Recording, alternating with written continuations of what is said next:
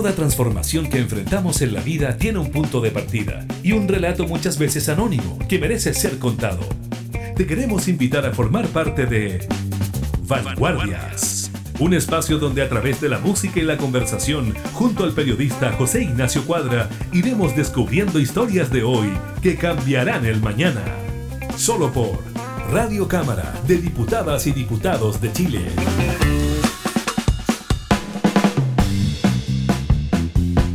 La literatura por años siempre nos ha regalado la perspectiva masculina de tantos temas, de cómo es el amor, de cómo es conquistar a una mujer, incluso desde la música, la primera canción en Chile que nos habló de lo que implicaba un aborto venía de un discurso masculino. Escuchemos cuando agosto era 21 de Fernando Viergo y les explico de qué va este programa del día de hoy de Vanguardias. Historias de hoy que cambiarán el mañana. Vanguardias se ocultaba en los pilares de los viejos pasadizos para esconder el hijo que pronto le iba a llegar. Fue difícil esconder en un blanco delantal los tres meses de más. Y salía del colegio con un siete en la libreta y en el vientre una cometa que pronto querrá volar. Y se iba a caminar y se iba a preguntar por las calles sin final. Y se fue a donde un cura quien le dijo era pecado y muy pronto un abogado le habló de lo legal. Y fue el profesor de ciencias quien le habló de la inconsciencia de la juventud de la juventud actual. Los que juzgan sobraron los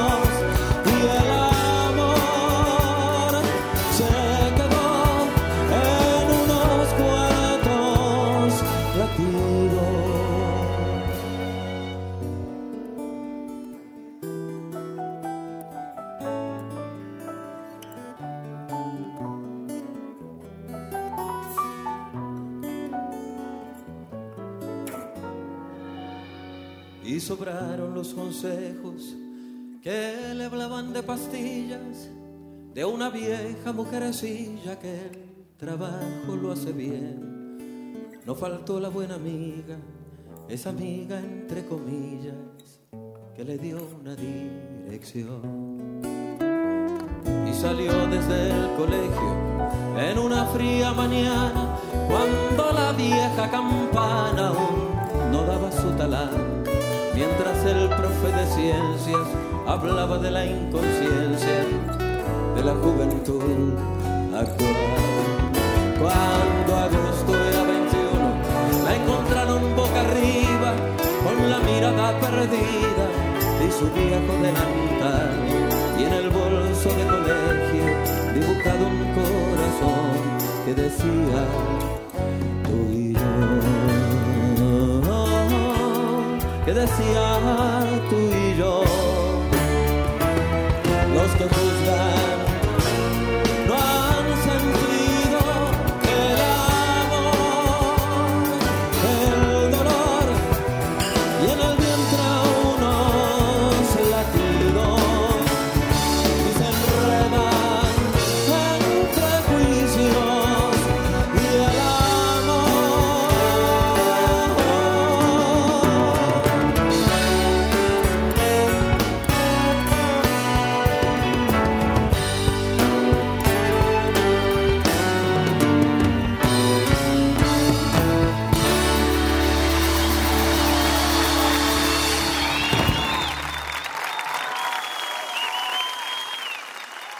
Estás en Vanguardias. Historias de hoy que cambiarán el mañana. Como escuchábamos en la canción de bienvenida, sonaba cuando agosto era 21, esta trágica historia de una chica que se debe realizar un aborto a comienzos de los años 80.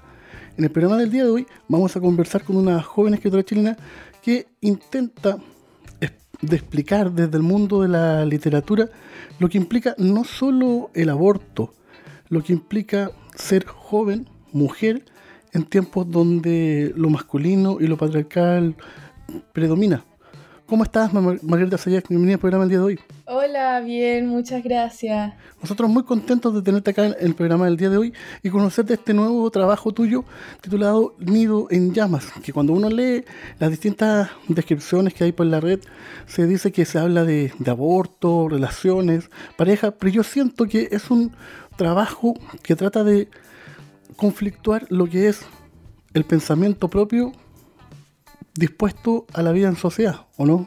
Claro, al final es una historia que, si bien los temas centrales son el abuso sexual y el aborto, también abarca temas como, por ejemplo, las relaciones familiares, eh, qué tanto uno comparte con su familia, qué tanta información de su vida personal siendo adolescente uno comparte con su familia, y también la importancia de la amistad específicamente entre mujeres, si bien también hay otras eh, circunstancias de grandes amistades con hombres, se centra principalmente entre la importancia de la amistad entre mujeres. Cuando uno lee el pretexto de qué es lo que te lleva a escribir este trabajo, tú dices que no había mucha escritura al respecto. Claro, si uno observa, por ejemplo, literatura juvenil clásica, encontramos, por ejemplo, con El Guardián entre el Centeno, hace pocos años este nuevo neoclásico como podría ser las ventajas de ser un invisible, pero nunca hay una visión femenina de lo que implica vivir la juventud, ¿no? Claro, o sea, eh, este último tiempo cada vez se han encontrado más novelas juveniles escritas por mujeres, así que en ese área sí cada vez hay más literatura, pero en todo lo que implica los procesos eh, abortivos y de abuso sexual, desde la perspectiva de una mujer, eh, no hay mucha literatura o me ha costado mucho encontrarla a mí. He tenido que meterme a indagar en las librerías principalmente a encontrar este tipo de libro. Vanguardias.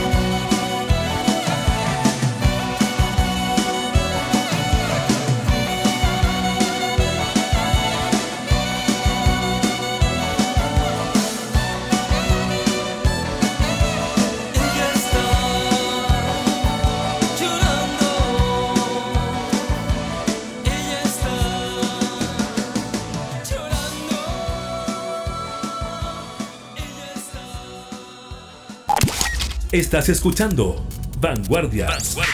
Historias de hoy que cambiarán el mañana. Con José Ignacio Cuadra. Ahí pasaba la segunda canción del programa. Estamos conversando con la autora del libro Nido en Llamas, Isabel Sayed.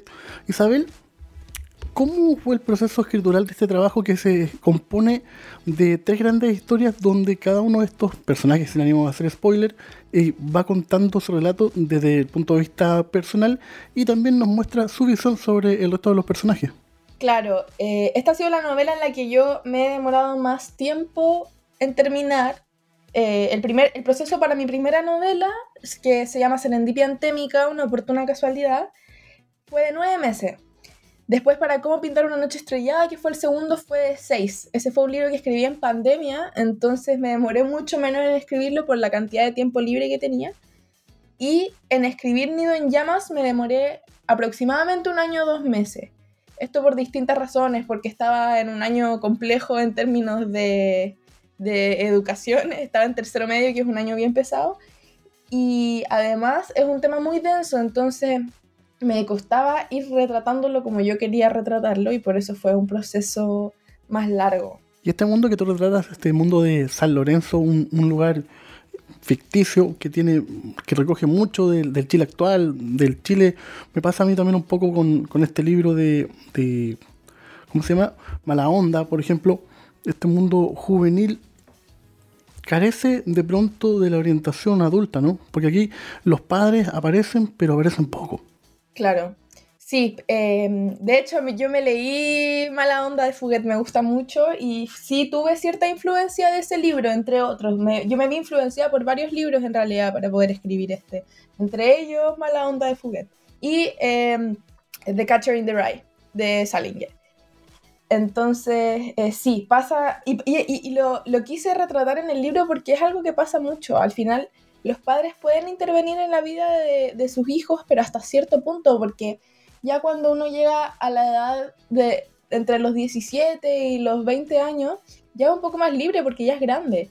Entonces, claro, los padres intervienen y se preocupan por sus hijos, sí, pero hay un montón de cosas que están fuera de su control a lo que los hijos se tienen que enfrentar por sí solos y en compañía de sus amigos, que son los que están con ellos todo el día. Estamos conversando con la autora de la novela Nido en Llamas. Vamos con la canción y continuamos con el programa. Vanguardias.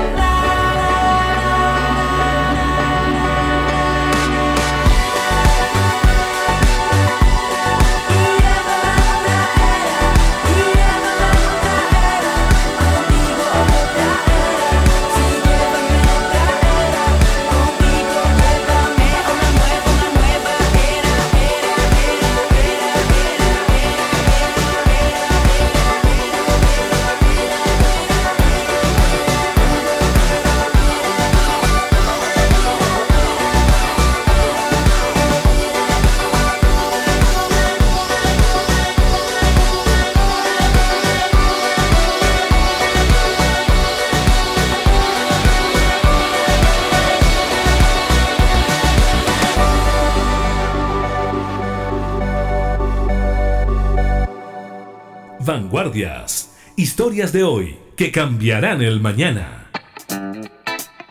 De vuelta en la conversación, este relato parte con la primera historia de Lina, una chica que le gusta o trata de encontrar en otros, siento yo, lo que le falta a su corazón y es así como se vale del esoterismo, de la ayuda de la madre y también del sexo descarnado. ¿Cómo, se proyecta esa, esa historia? ¿Cómo, nace ese personaje? Lina es eh, un personaje que tiene muchos, como dices tú, vacíos, especialmente por eh, la ausencia de cariño masculino en su vida. Porque a ella su padre la abandona a muy temprana edad, o sea, abandona a su madre en realidad, pero las deja ambas, no, ella no, no vuelve a tener contacto con su padre y además de eso pasa por relaciones tanto amistosas como amorosas con hombres, muy abruptas y muy violentas tanto física como emocionalmente a lo largo de su vida. Entonces finalmente eso la lleva a querer llenar esos vacíos con un montón de otras cosas, entre ellas, por ejemplo, el sexo casual y, también esta como búsqueda, este, este ruego por amor en el fondo, como se ve con su expareja, que ella realmente se conforma con lo más mínimo que le entrega eh, su expareja con, solo con el fin de sentir un poco de cariño masculino. Y en tu caso, como, mujer, como ciudadana, ¿qué papel tú crees que le da la, televisión, los medios de comunicación a esta figura donde siempre se muestra que la mujer tiene que ir tras, tras el hombre, que finalmente somos nosotros, el, lo patriarcal, lo que definimos qué está bien y qué tiene que ser cambiado? ¿Qué, ¿Qué papel tú le das a los medios ahí? Los medios tienen un gran papel en, este problema, un gran, gran papel. Porque al final me ha pasado a mí y le ha pasado a varias de mis amigas también que en este momento eh, se consideran feministas, que historias, novelas, películas, series que nosotras vimos en algún momento, hace varios años atrás, y que pensábamos que estaban bien, en realidad no están tan bien. No, no, no está bien ver al hombre como el salvador de la mujer, que es algo que se suele ver en las películas antiguas de Disney, por ejemplo, que es algo que ya no sucede, porque las películas nuevas de princesas son de princesas que se salvan solas, y eso es como debería ser en el fondo, una no debería depender de, de un príncipe azul que te va a sacar de la torre como Rapunzel, por ejemplo, sino que más bien una Moana que se descubre a sí misma sola y se empodera sola, que es como es la vida finalmente. Claro, ahí me hiciste recordar a, Frozen, ¿no? Donde finalmente el verdadero amor era la hermana, no era Christoph. Claro. Estamos conversando con Isabel Magneta Sayer, autora del libro Nido en Llamas. Vamos con una canción y continuamos con el programa. Vanguardias.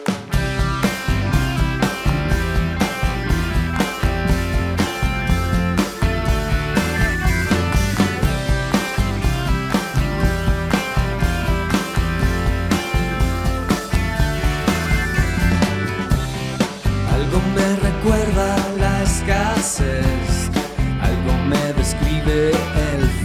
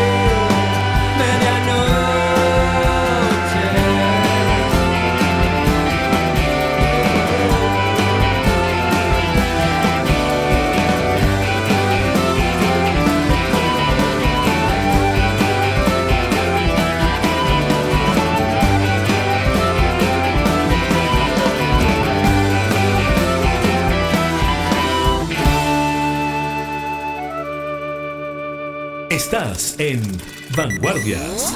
Historias de hoy que cambiarán el mañana. De vuelta en la conversación, Isabel, el libro va transcurriendo y luego entramos en la visión de otro de estos personajes de Víctor, el tipo galán que viene de, de, Manchester, ¿no? Pero que él también está lleno de, de trampas, de agujeros, donde él trata de, sortearlos con, con el arte, ¿no? Porque ahí tú dices que el arte finalmente es lo único que nos queda. Claro. Finalmente, cada uno de los personajes de esta novela es la versión personificada de grandes problemas de la adolescencia. Lina siendo más que nada el tema de la inseguridad y la, y la falta de cariño que sienten algunos adolescentes. Y Víctor, por otro lado, es el que no encaja.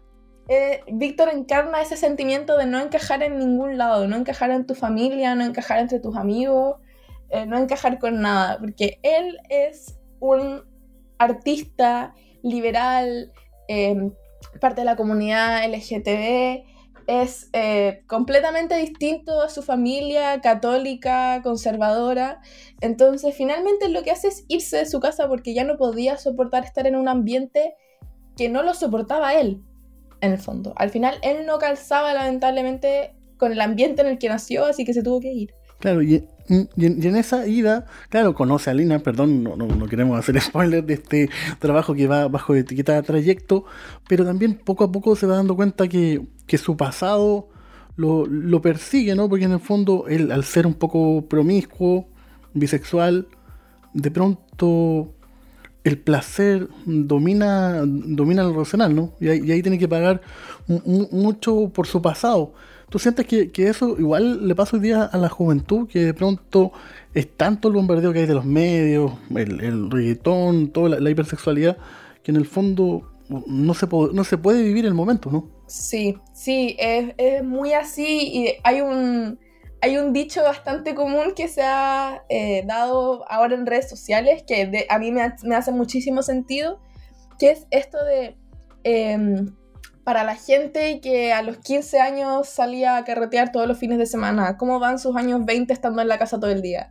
Como queriendo decir que uno de repente explota mucho el tema como del, de la fiesta y del carrete, etcétera, cuando es joven joven siendo entre los 15 y los 18 años, en, la época de media, en el fondo acá en, Chile. Y después ya cuando, cuando sale del colegio, como que ya no, ya no quiere ser, formar parte de ese mundo un poco, ya no, ya está cansado, ya quiere hacer otro tipo de cosas, enfocarse en otro tipo de cosas. Entonces uno mira para atrás, ve todos los errores que cometió, ve en lo que invirtió su tiempo, etc. Y se da cuenta de que quizás estuvo mal lo que hicieron, pero claro, al final la palabra adolescencia viene del adolecer, que es cometer errores. Entonces es parte de finalmente. Claro, la autoculpable minoría de edad de la que hablaba Kant. Estamos conversando con Isabel Margarita Sayer. Vamos con una canción y continuamos con el programa. Vanguardias. espiritual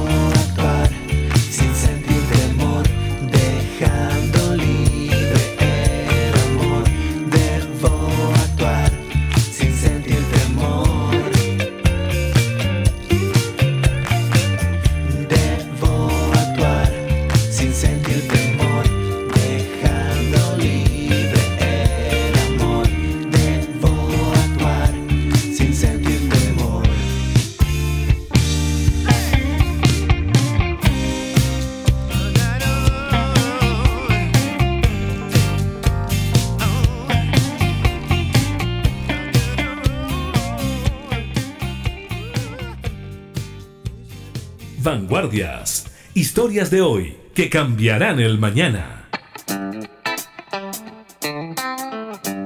De vuelta en la conversación y cuando entramos ya en el tercer tramo del libro, sin ánimo de hacer spoiler, porque en el fondo aquí estamos contando cosas que, cualquiera podría leer en el, resumen que encuentra por la red, nos encontramos con una situación que, que delata lo que hay en Chile, ¿no?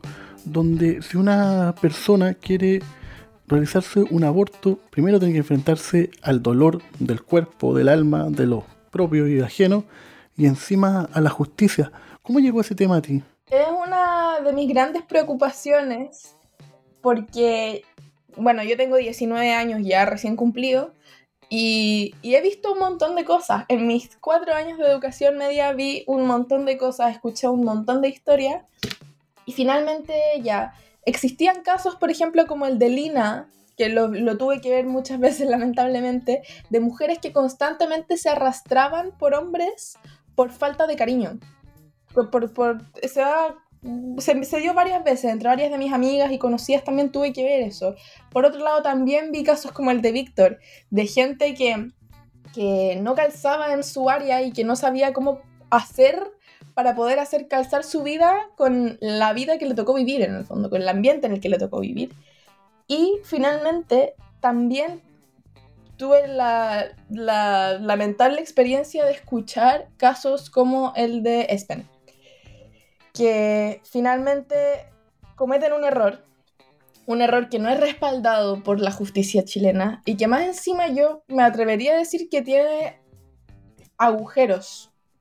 La, la, justicia chilena en ese sentido yo creo que tiene agujeros que tienen que resolver eh, porque, por ejemplo, ¿qué sucede si es que una menor de edad es abusada sexualmente, queda embarazada y aborta? Porque el aborto es un delito, pero ella es menor de edad y el hecho de que un hombre mayor de edad tenga relaciones sexuales con una menor de edad es ilegal.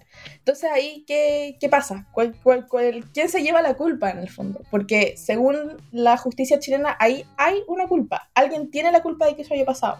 Y ahí también estamos entrando en otro tema, porque por ejemplo hay gente que tiene la posibilidad de, de viajar al extranjero y realizarse este aborto, volver y entre comillas para la sociedad, aquí no ha pasado nada. Y hay otra gente que tiene que simplemente acudir como a la, a la experiencia de los amigos, de las amigas, comprarse un par de pastillas y ver, y ver qué sucede. También está como, como, como esa desigualdad, ¿no?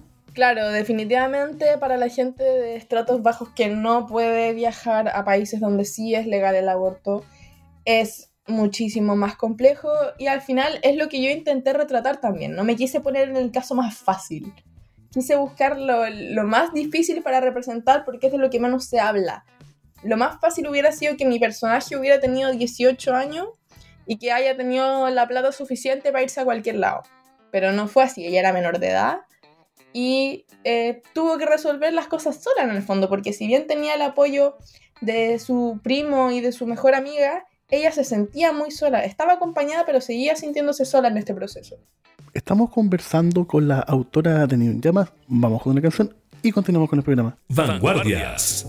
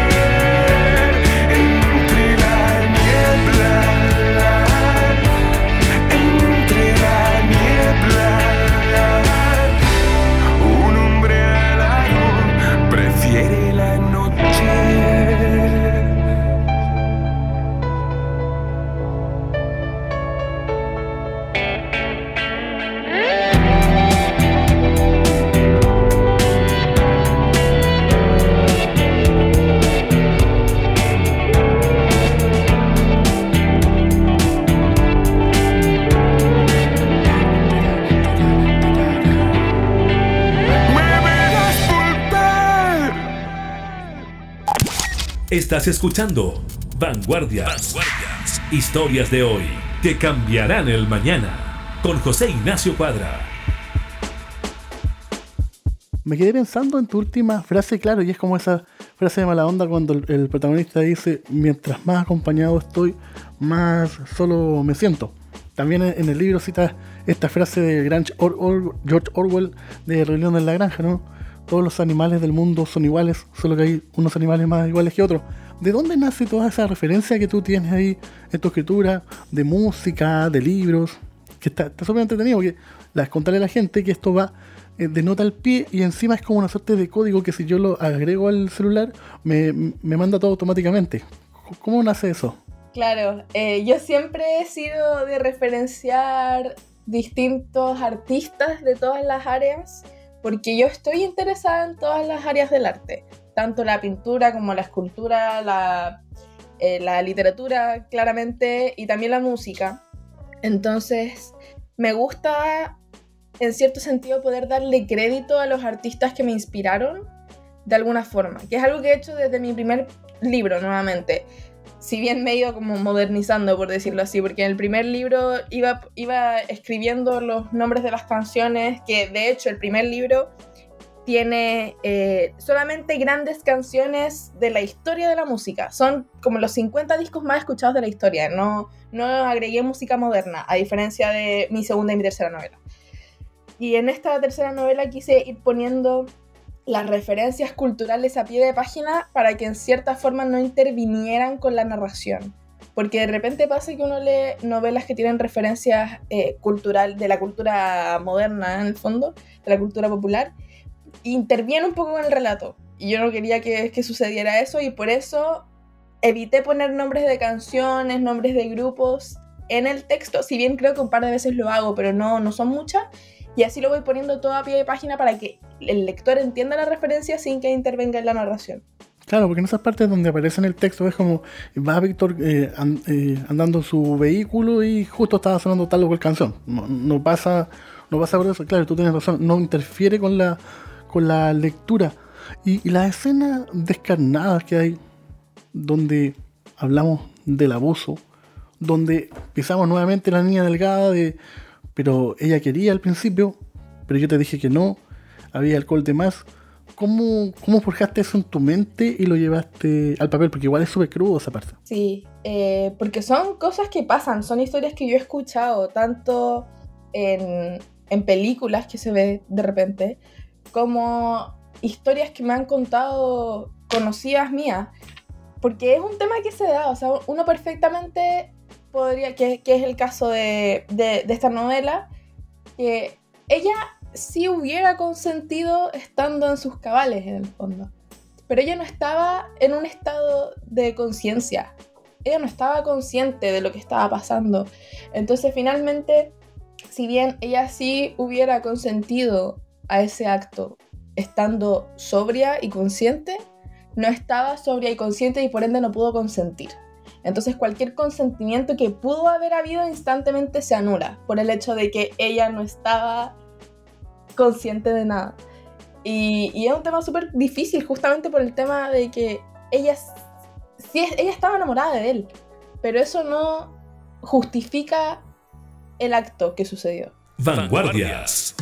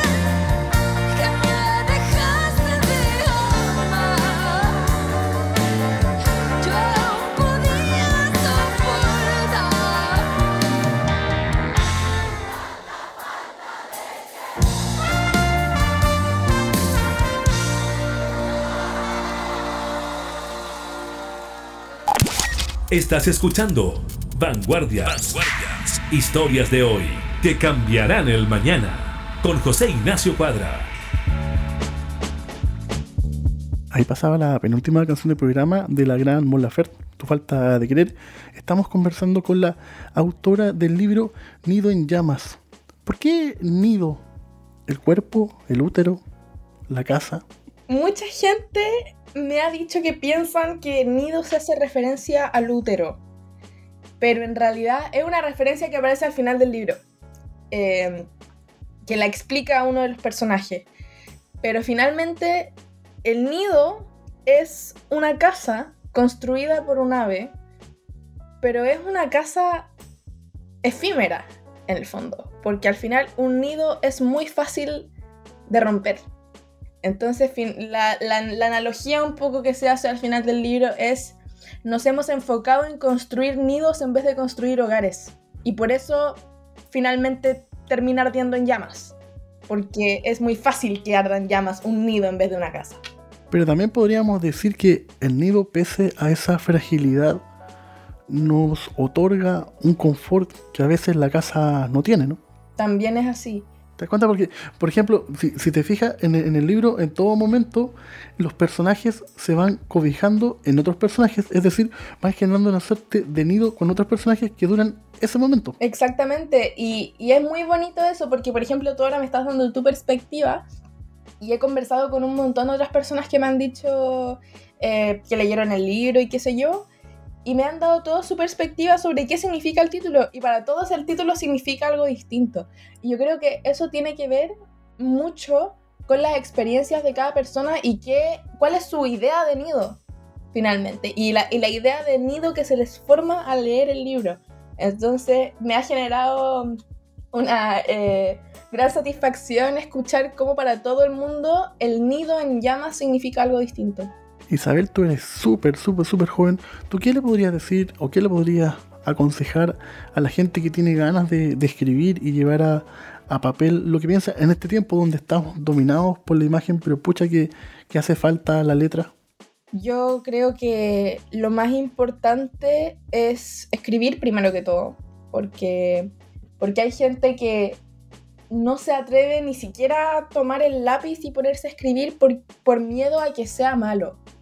Pero finalmente por alguna parte se, comienza. Yo empecé a escribir súper joven y por eso hoy he llegado a escribir novelas en el fondo. Pero yo partí escribiendo cuentos a muy corta edad.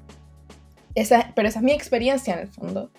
Cualquier persona puede empezar hoy teniendo 10, 20, 30, 40 años y terminar siendo un gran escritor con la práctica. Yo siempre digo que la, única forma de aprender a escribir es leyendo. Hay que leer mucho, definitivamente. Así que para los escritores jóvenes y no tan jóvenes, siempre leer tiene que ser la base porque uno tiene que conocer su área antes de poder reinventarla. Y, luego de eso, atreverse a, a, tomar el cuaderno, a tomar el celular, el computador, lo que sea, y empezar a escribir. Isabel, si alguien quisiera conseguir este libro que está bajo editorial Trayecto, ¿cómo lo puede hacer? Lo pueden conseguir en librerías como La Antártica, la Feria Chilena del Libro, que leo, y también vía la página web de la editorial, Trayecto Editorial, que hoy está con 40% de descuento por el Día de la Mujer, y por Busca Libre. Listo, entonces la invitación está sembrada, es bueno, nosotros los hombres reconvertirnos y entender que venimos de una cultura machista. Yo todo el tiempo me estoy mordiendo la lengua porque me doy cuenta que hago cosas que no, que no debiera. Y es interesante también conocer la perspectiva de las nuevas generaciones. Te queríamos dar las gracias por estos minutos, Isabel. Y ustedes en sus casas, recordarles que estamos disponibles en todas las plataformas digitales y en nuestro sitio web www.radiocamera.cl. De fondo suenan los acordes de la madre de la música chilena, de la gran Violeta, con el clásico Volver a los 17. Y es que eso es una edad que varios protagonistas de este libro quisieran nunca haber perdido. Muchas gracias, Isabel, por estos minutos. Gracias a ustedes. Vanguardias. Historias de hoy que cambiarán el mañana. Volver a los 17, después de vivir un siglo, es como descifrar signos sin ser sabio competente volver a ser de repente tan frágil como un segundo, volver a sentir profundo como un niño frente a Dios. Eso es lo que siento yo en este instante fecundo. Se va enredando, enredando como en el muro la hiedra y va brotando, brotando como el mosquito en la piedra como el mosquito en la piedra y ahí sí, sí, sí.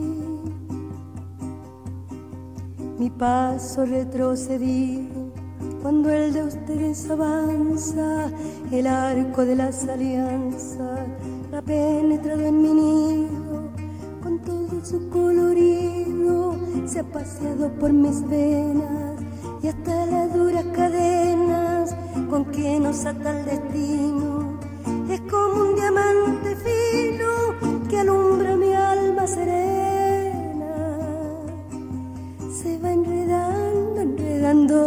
como en el muro la hiedra va brotando, brotando como el mosquito en la piedra, como el mosquito en la piedra y sí, sí, sí. Lo que puede el sentimiento no lo ha podido el saber, ni el más claro proceder, ni el más ancho pensamiento.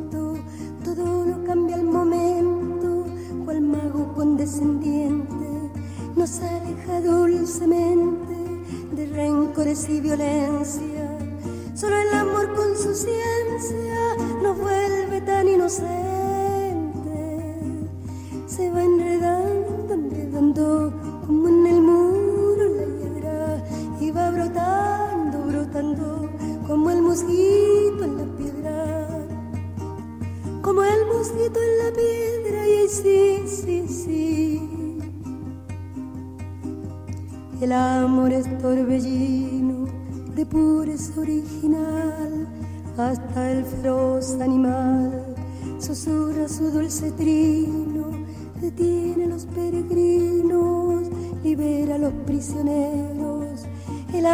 Sus esmeros al viejo lo vuelve niño y al malo solo el cariño lo vuelve puro y sincero.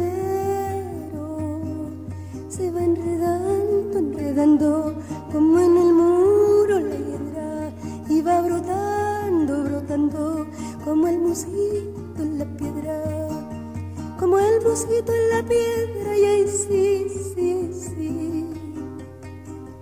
De par en par la ventana se abrió como por encanto, entró el amor con su manto, como una tibia mañana, al son de su bella diana, hizo brotar el jazmín, volando cual serafín, al cielo le puso arete, y mis años 17 los convirtió el querubín, se va enredando como en el muro de piedra va brotando, brotando como el mosquito en la piedra, como el mosquito en la piedra y sí, sí, sí.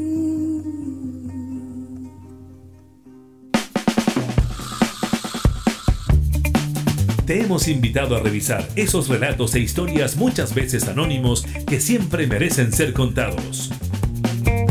Fue Vanguardias. Historias de hoy que cambiarán el mañana. Radio Cámara de Diputadas y Diputados de Chile. Acercando las leyes.